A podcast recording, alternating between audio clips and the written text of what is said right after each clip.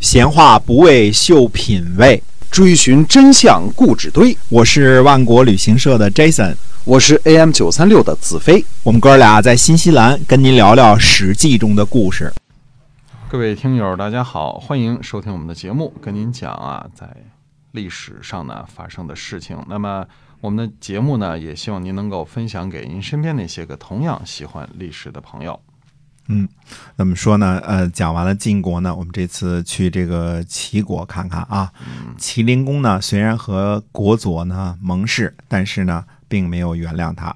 国佐呢，带领着军队去和这个呃晋国一起围攻这个这个郑国啊，这是奉了国君的命令的。嗯嗯，但是带着军队回师之后呢，先去杀了庆克，这就不是奉命了啊。庆可是这个。呃，麒麟公这个怎么说呢？是宠幸的大臣嘛，新晋大臣，对吧？最后呢，呃，还以古地反叛，那这个就是麒麟公不能容忍的了。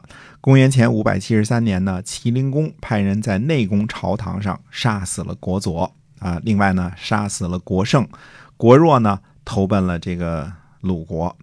麒麟公呢，任命庆克的儿子庆封为大夫，啊，这个清风以后我们会。大大的讲啊，那么另外一个儿子呢，庆佐为司寇，后来呢，呃，齐灵公呢，呃，又从鲁国呢召回了国弱，让他呢继承国氏的封地和官职啊。国家呢，这个这个国啊，这个姓啊，国氏呢是天子封给齐国的国手，他是，嗯，他等于是带着天子的卿士这么一个职衔的，嗯嗯。所以史书呢记载呢说齐国杀大夫，同时呢记载呢因为国佐不听命令，擅自杀害庆克，以及在谷地背叛，也记载说呢让国弱继承国事呢，这是合乎春秋的礼仪的，啊合理的。公元前五百七十三年的夏天六月，郑国呢侵伐宋国，这两家是老老冤仇啊，成天打是吧？对，这。一直呢攻打到了宋啊宋国都城的这个西北西北门这个门外，嗯呃郑国呢又和呃楚共王呢一起呢讨伐宋国，呃攻取了啊超呃昭甲。那么呃昭甲呢位于今天的河南夏邑。呃楚共王呢和郑国的皇臣呃又侵犯了郜，就是以前郜鼎的那个地方啊。呃，攻取了幽丘，郜和幽丘呢，均位于今天的安徽萧县。那么两国呢，又一起呢，攻占了彭城。彭城是今天的徐州，嗯，是个呃交通要塞啊，嗯，并且呢，把于石等五位宋国的叛臣呢，接到了彭城。这个原来呃背叛宋国的这几个人啊。借到了彭城，用三百乘战车的兵力呢，来帮助呃彭城的防御，之后呢才退兵。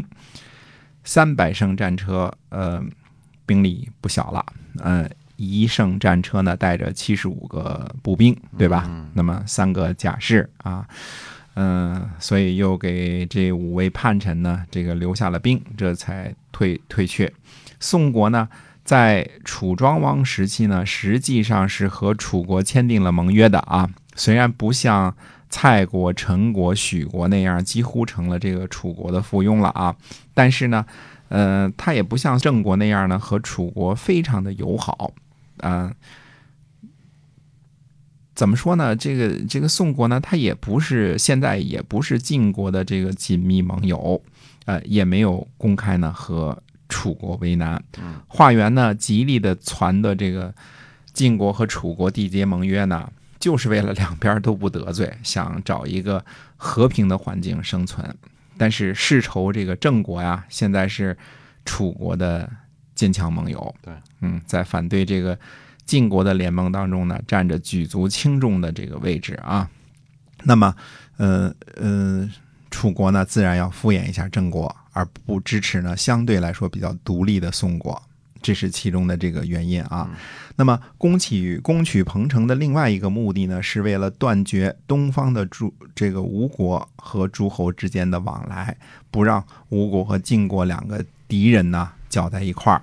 彭城呢是呃，大家去看看这个这个地图就知道啊，现在的徐州是嗯、多少这个铁路线、公路线交汇的地界儿啊？这个它是东西南北的交通要道，自古就是兵家必争之地啊。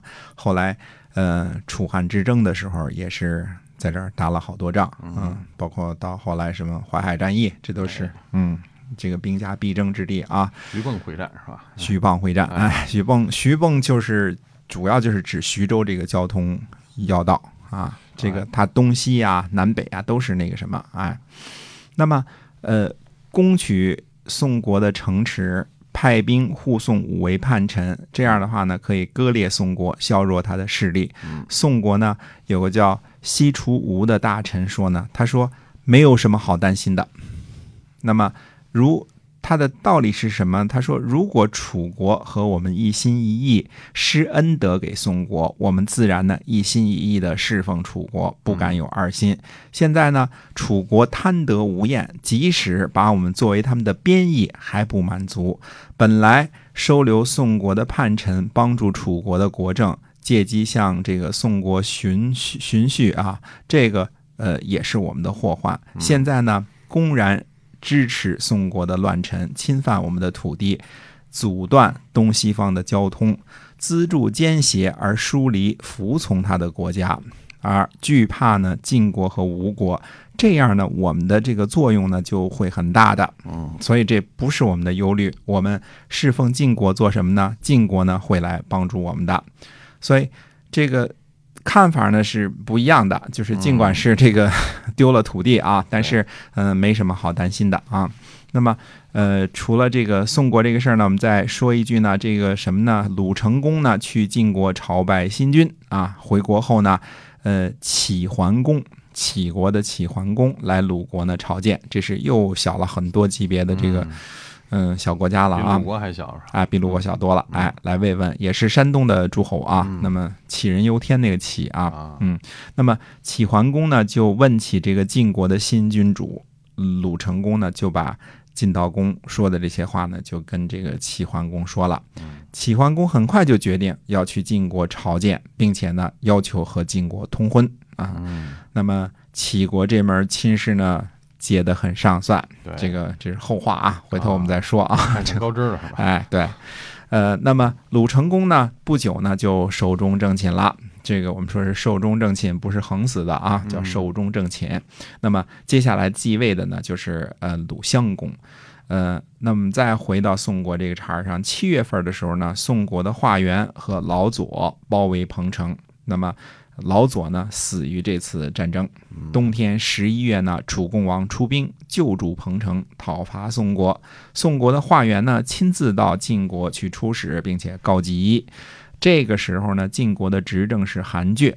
韩厥说呢，要想得到诸侯的拥护，就得先付出，成就霸业。意志强大的楚国呢，就从宋国开始。